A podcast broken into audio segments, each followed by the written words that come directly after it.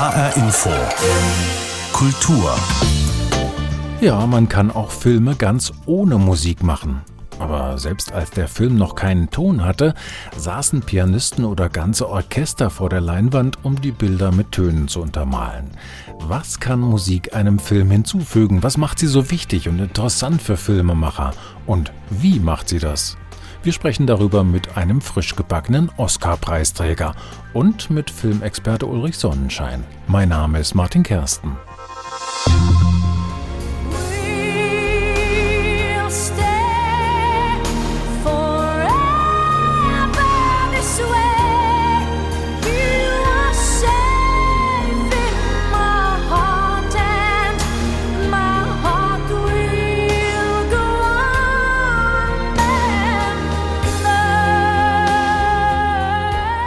Es gibt Musik, bei der geht wie auf Knopfdruck sofort das Kino im Kopf los. Leonardo DiCaprio und Kate Winslet, die Arme weit ausgebreitet am Bug des gewaltigen Ozeandampfers. Ein Moment völliger Freiheit, ein Glücksgefühl, das, wir Zuschauer wissen es, nicht von langer Dauer sein wird. Die ganze Dramatik eines Augenblicks, das Schicksal des Untergangs der Titanic liegt in dieser Szene und vor allem liegt sie in der Musik von James Horner. Nahezu unmöglich, Celine Dion hier singen zu hören, ohne dass all das dabei mitschwingt. Musik, so viel wissen wir seit langem, packt uns sehr unmittelbar, berührt uns erstmal ohne Umweg über den Verstand, kann Emotionen aller Art hervorrufen, unwillkürlich und manchmal sehr stark. Kein Wunder, dass die Filmkunst sich schon lange, eigentlich schon immer der Musik bedient, um die Wirkung ihrer Bilder und Geschichten zu verstärken.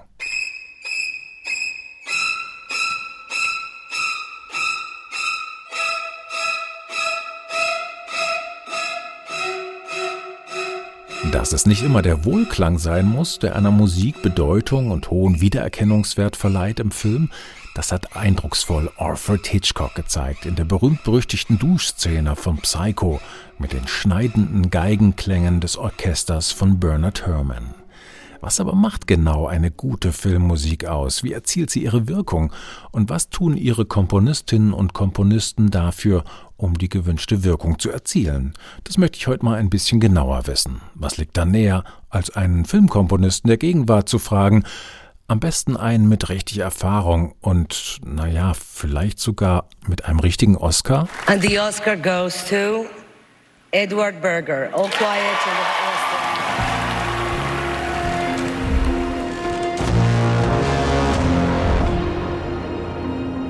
Diese drei Töne haben das Zeug dazu, als ikonisches Motiv in die Filmmusikgeschichte einzugehen. Bedrohlich, brachial, wie ein Menetekel schneiden sie sich in die Szenen des Kriegsdramas All Quiet on the Western Front und in die Gehörgänge der Zuschauer.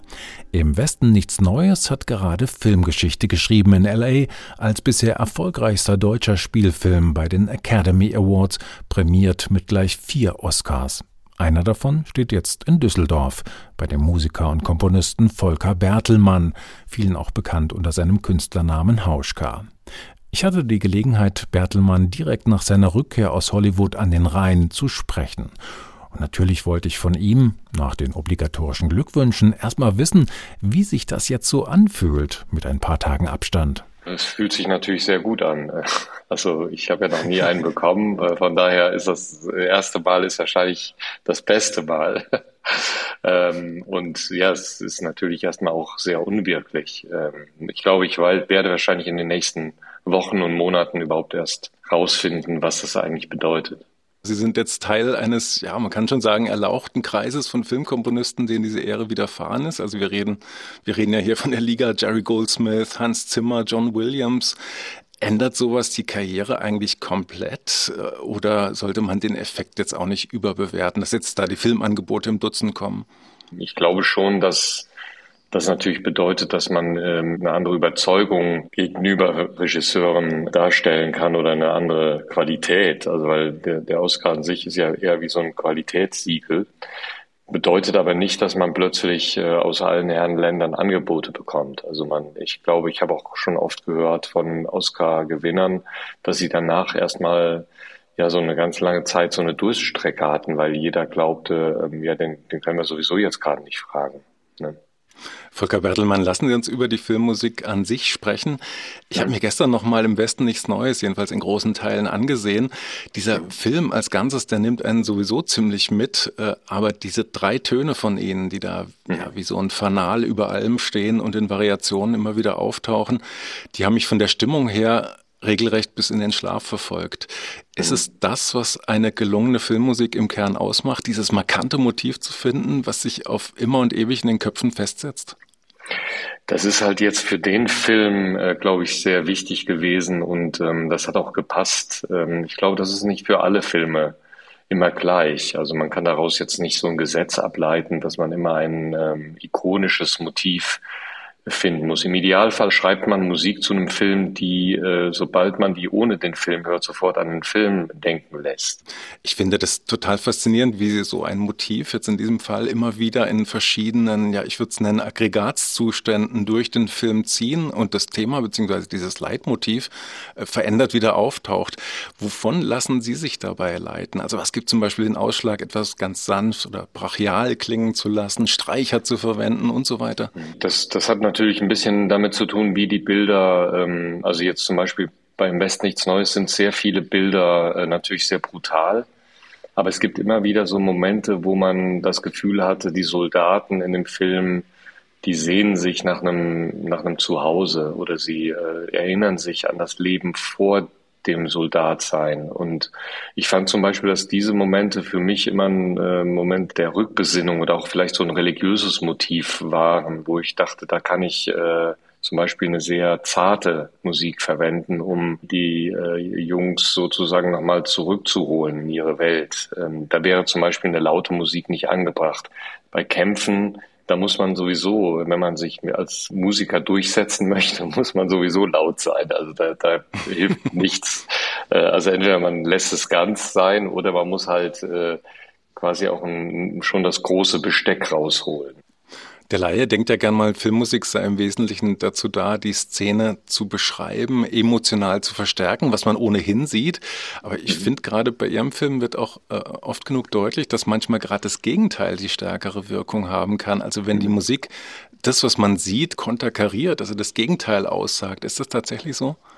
Ja, also ich würde mal sagen, in dem Fall haben wir eigentlich ganz bewusst, ähm, also auch im Einverständnis mit Edward Berger, gesagt, nein, wir wollen, wir brauchen die Sachen nicht zu verstärken. Ich meine, wenn man das Schauspiel schon so stark ist, ähm, dass man eigentlich keine Musik braucht, dann kann die Musik ja eigentlich nur eine Gegenposition einnehmen. Also oder beziehungsweise sie kann an bestimmten Stellen subtil äh, eigentlich Dinge beschreiben, die nicht gesehen werden.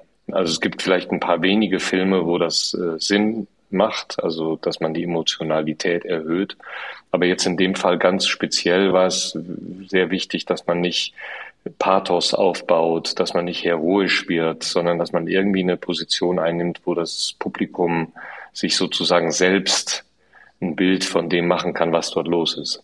Ja, es gibt sogar eine Stelle, an die ich mich erinnere, wo Musik gegen Musik steht. Also die jungen äh, Kerle ziehen mit einem Lied auf den Lippen fröhlich in den Krieg und die Musik, die sie dazu geben, sagt genau das Gegenteil.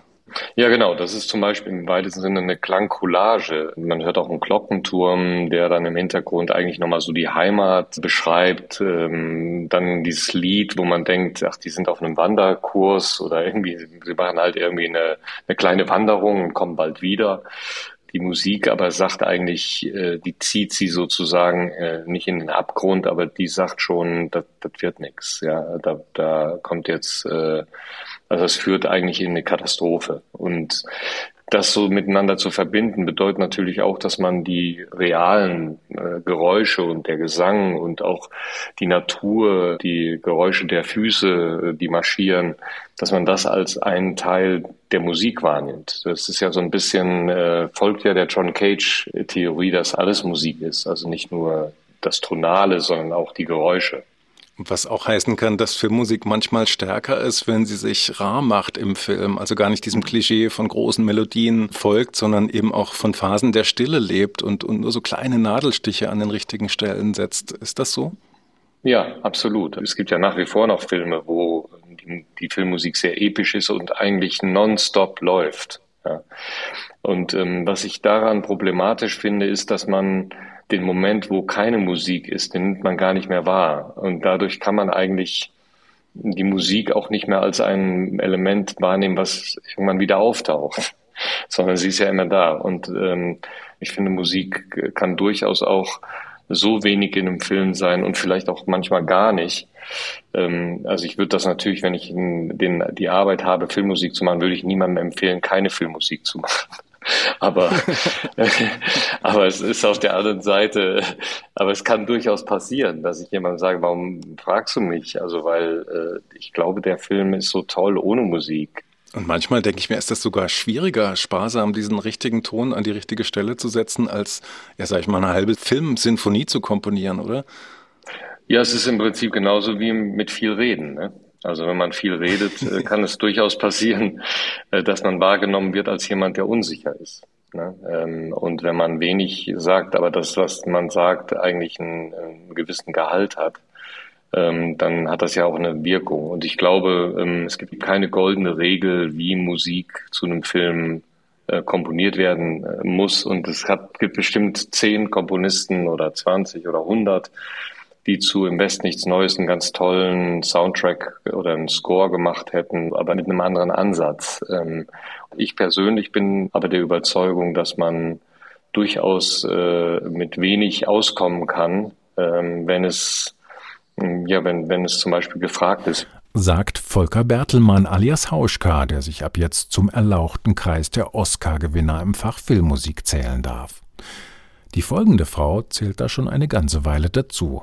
Seit 1997, um genau zu sein, denn da hat die Engländerin Rachel Portman diese begehrte Trophäe aus L.A. mitnehmen dürfen. Damals für die Jane Austen-Verfilmung Emma Portman war damals übrigens die erste Frau, der das gelang. Bis heute haben nur vier Frauen überhaupt diese Kategorie gewinnen können. Rachel Portman jedenfalls hat in der Folgezeit noch viele erfolgreiche Soundtracks produziert. Einige besonders einprägsame Melodien daraus hat sie jetzt selbst auf dem Klavier eingespielt. Meine Kollegin Katharina Ricard hat die Komponistin aus diesem Anlass getroffen. Some pianos sing, Einige Klaviere singen, wenn du spielst. Sie klingen wunderschön, warm und geben dir so viel zurück. Allein ihr Klang fasziniert mich.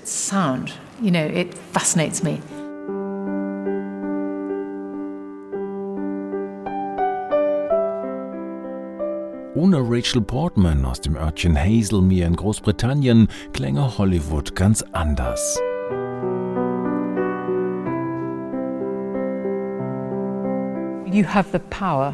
Du hast als Filmkomponistin in der Hand, wie eine Szene wirkt. Du kannst sie spannend machen oder angsteinflößend, traurig oder fröhlich.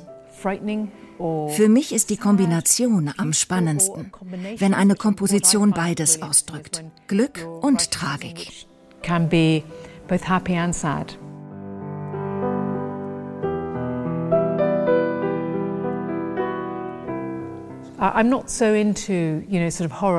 Ich bin nicht so zu haben für Horror und Action.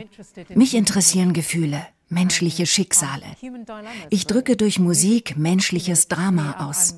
1996 liefert Rachel Portman die Musik zum Hollywood-Film Emma mit Gwyneth Paltrow. In einer ihrer Lieblingsszenen sitzen zwei Frauen im Garten unter einem Zeltpavillon und sticken. If you pull this way, dear find it makes a neater stitch.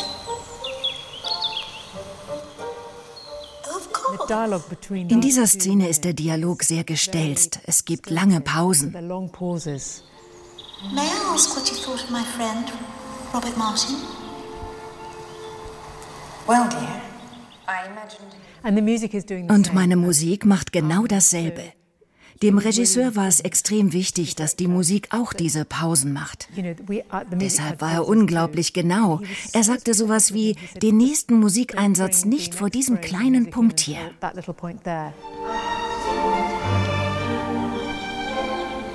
Ihre Musik zu Emma ließ sie den Satz hören, den sie nicht zu träumen gewagt hätte. The Oscar goes to Du hast einen Platz am Gang und vor dir einen Kameramann sitzen auf dem Boden, der dich die ganze Zeit filmt. Bei der Person, die gewinnen wird, bleibt er sitzen und filmt weiter. Bei den anderen steht er auf und geht weg. Der Kameramann vor mir ging nicht. Oh Und dann geschah alles in Zeitlupe. And the Oscar goes to Rachel Portman for Emma. I had to ich musste aufstehen, mich erst mal sammeln und dann diesen scheinbar endlos langen Weg hinauf zur Bühne laufen. Debbie Reynolds war gefühlt meilenweit entfernt. Nie zuvor hatte eine Frau in dieser Kategorie den Oscar gewonnen. Für den Film Chocolat wird Rachel Portman vier Jahre später gleich nochmal nominiert. Battles yet to be fought.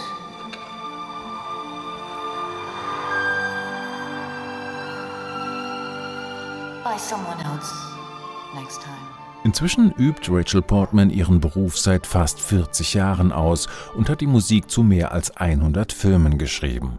Aber noch immer ist sie eine von ganz wenigen Filmkomponistinnen in Hollywood.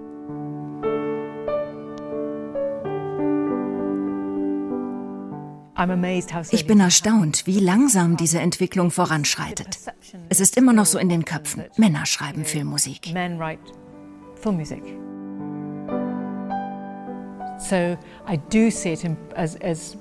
Deshalb ist es für mich wichtig, mit Komponistinnen zu sprechen und sie zu ermutigen.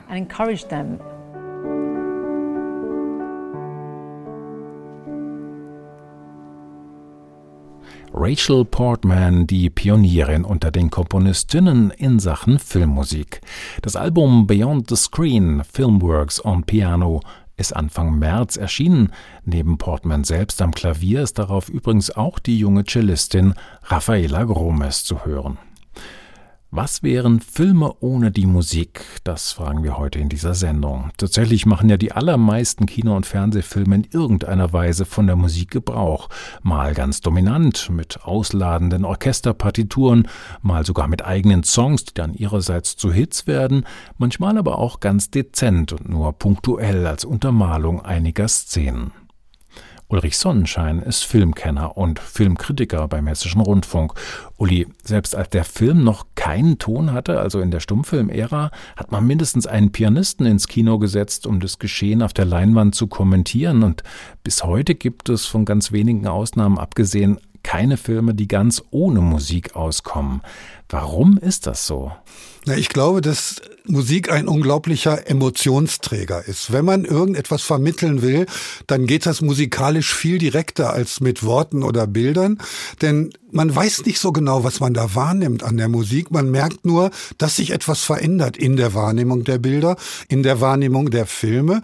Und wenn Sie sagen, man hat einen Pianisten dahingesetzt, dann war das am Anfang die sparsame Version. Sehr schnell hat man dann Orchester bemüht und hat riesengroße Ensembles vor die Leinwand gestellt und dort versucht, die Bilder, die ja dann doch relativ schwarz-weiß und relativ unspektakulär waren im Vergleich zur wahrgenommenen Wirklichkeit, aufzublasen mit dieser Musik. Und das hat lange sehr, sehr gut geklappt, bis man dann irgendwann gemerkt hat, dass Sprache auch ein guter emotionaler Träger ist und dass man mit Sprache noch ganz andere Dinge machen kann. Und dann gab es eben diesen großen Streit zwischen den Befürwortern und den Gegnern des sprechenden Films. Und was wir heute haben, ist im Prinzip die ultimative Vielfalt. Es gibt nach wie vor Filme, die meinen, ohne Sprache auszukommen. Und es gibt natürlich die großen orchestrierten sprechenden Filme.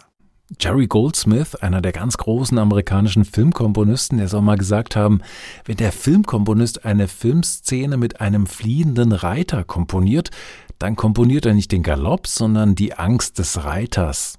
Was meint er damit genau? Das ist sehr, sehr gut ausgedrückt.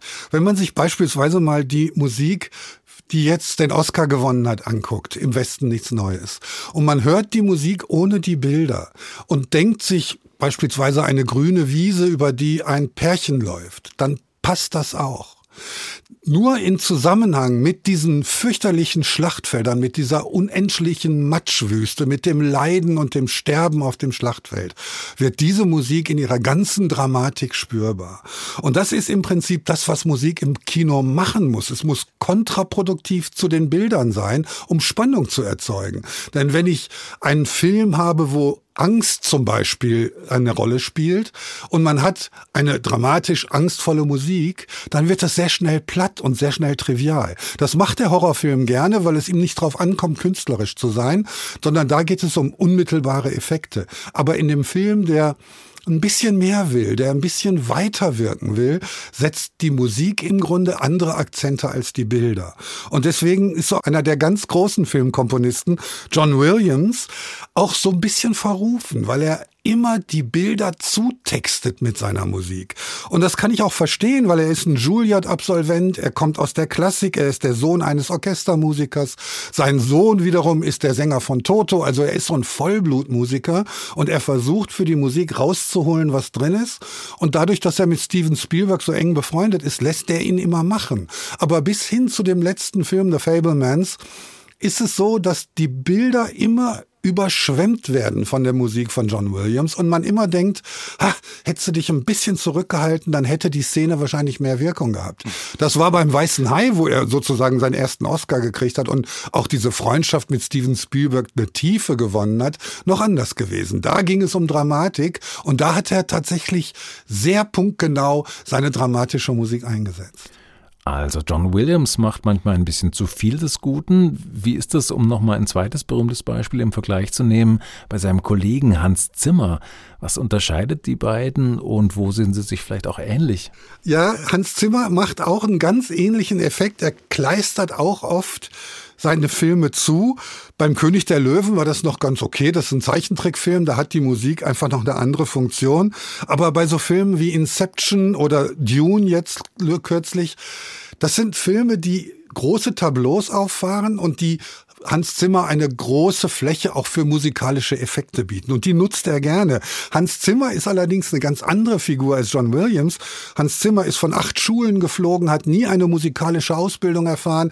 Er sagt selbst, er hat eine Woche Klavierunterricht gehabt, dann hätte er am liebsten den Lehrer umgebracht. Und zu warten, bis der Lehrer ihn umbringt, wollte er lieber nicht. Und er hat quasi als Student angefangen, Synthesizer zu spielen und hat über dieses Synthesizer-Spielen sich eine Orchestrierung erarbeitet gearbeitet und ist heute der Chef der Musikabteilung bei DreamWorks, also der Firma von Steven Spielberg. Das ist eine wahnsinnige Karriere und was ihn auszeichnet, ist tatsächlich, dass er es geschafft hat, diesen orchestralen Sound mit einem elektronischen zu verbinden. Also er ist seinem Synthesizer immer treu geblieben und er kann auch ganz leise und er kann auch ganz flirrend und er kann so diese Synthesizer-Ebene bedienen und er kann auch große Orchester einfügen. Also da ist im Prinzip eine Ähnlichkeit zu John Williams, aber es ist eben von der Persönlichkeit her ein ganz anderer Charakter. Diese beiden, also Williams und Zimmer, die leben ja nur ganz stark von den großen Blockbustern. Aber es gibt ja auch die kleineren, die unabhängigen, individuellen Produktionen. Wird da grundsätzlich anders gearbeitet mit der Musik? Ich würde sagen, ja. Ich würde sagen, die Leute, die eher weniger im einzelnen Film zu tun haben, dafür aber unglaublich viele Filme machen, wie Mark Isham, der eben aus der Popmusik kommt, der mit Joni Mitchell gearbeitet hat, mit Van Morrison, mit den Rolling Stones, der guckt dass er kleine Szenen baut musikalisch und dass er mit diesen kleinen Szenen mit dem Film korrespondiert. Er hat viele Filme mit Jodie Foster zum Beispiel intoniert, also Nell oder Wunderkind Tate. Der hat äh, Bad Lieutenant, also kleinere Filme, die auch nicht so angewiesen sind auf eine große Orchestrierung. Und dann ist es interessant, wenn man diese Filmmusiken dann ohne den Film hört, dann merkt man, dass da Szenen gebaut wurden. Dann merkt man, dass da Dinge sich aneinanderreihen musikalisch die quasi einer Bildlichkeit entsprechen, die man dann in dem Moment gar nicht hat und vielleicht auch gar nicht vermisst. Das ist bei Carter Burwell ähnlich, der mit den Coen-Brüdern im Prinzip alle Filme gemacht hat, mit Blood Simple angefangen, Miller's Crossing, Barton Fink, der aber eben auch so große emotionale Filme wie zwei Millionen Dollar Trinkgeld mit Nicolas Cage, wo ein Polizist einer Kellnerin einen halben Lottogewinn als Trinkgeld verspricht und dann tatsächlich gewinnt. Und das sind emotionale Geschichten, die auch da eine große musikalische Geste verlangen. Und das schafft Carter Burwell auch. Also er macht diese kleinen Sachen, diese ganz spärlich instrumentierten, manchmal nur mit einzelnen Tönen äh, unterlegten Szenen, aber er kann eben auch große Emotionen. Und ich glaube, dass Kleine, das Wenige, nur die paar Töne, die pling, pling, pling eine Szene illustrieren, das ist auch eine große Kunst. Sich so zurückzunehmen und zu gucken, was braucht der Film hier? Uli Sonnenschein, Sie sind seit vielen Jahren als Filmkritiker unterwegs. Eins würde mich noch interessieren zum Schluss. Sind Sie eigentlich manchmal auch genervt von der Musik im Kino und wünschen sich, sie wäre einfach mal einen Moment weg? Also die wäre einfach weg, ist ein bisschen zu radikal. Ich genieße es oft, wenn Filme wenig oder gar keine Musik haben, weil man muss mal darauf achten, wenn ein Film ganz ohne Musik auskommt, dann ist das unglaublich verstörend, weil die Fernsehlandschaft ist durchmusikalisiert. Da gibt es überhaupt keinen einzigen Film, wo nicht irgendwie Musik eingesetzt wird. Im Kino oder in der Filmkunst ist es oft der Fall, dass die Autoren sich einfach entscheiden, nein, wir verlassen uns auf die Geräusche und die Geräusche sind natürlich auch inszeniert. Das sind nicht die Geräusche, wie man sie vorfindet, sondern die werden natürlich hergestellt. Und oft ist es mir tatsächlich unangenehm, wenn zu viel Musik da ist, zu viel Kleister unter der Tapete. Das hängt schwer in der Luft und man hat dann oft Probleme mit den Bildern, mit der Bildlichkeit von Filmen, wenn es akustisch zu dominant wird die Irritation, wenn gar keine Musik da ist, die finde ich spannend, weil dann das Ohr arbeitet ja die ganze Zeit, man kann es nicht ausschalten. Und man hört Dinge, die man normalerweise nicht hört, weil man ja in diesem Kinoraum sitzt und man hört vielleicht auch den Nachbarn oder den Nachbarn des Nachbarn, der Popcorn isst. Auch das gehört dazu und irritiert sozusagen die Filmwahrnehmung. Und ich finde das immer sehr spannend, dass man Filme vielleicht zwei, dreimal anguckt und es ist jedes Mal ein anderes Erlebnis. Ulrich Sonnenschein über die Macht und Wirkung der Filmmusik auf die Bilder und warum ein bisschen Stille manchmal auch ganz schön sein kann. Soundtracks. Was wären Filme ohne die Musik? Das war unser Thema heute in HR Info Kultur. Sie können diese Sendung jederzeit abrufen als Podcast in der ARD Audiothek und natürlich auf hrinforadio.de. Mein Name ist Martin Kersten.